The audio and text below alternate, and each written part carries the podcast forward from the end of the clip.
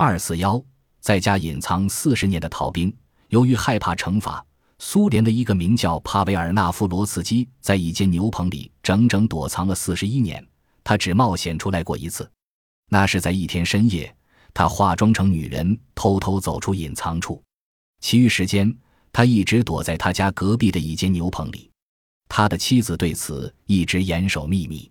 他家在乌克兰萨拉任奇村，他的邻居一直认为他像千千万万红军一样，在第二次世界大战的战斗中失踪了。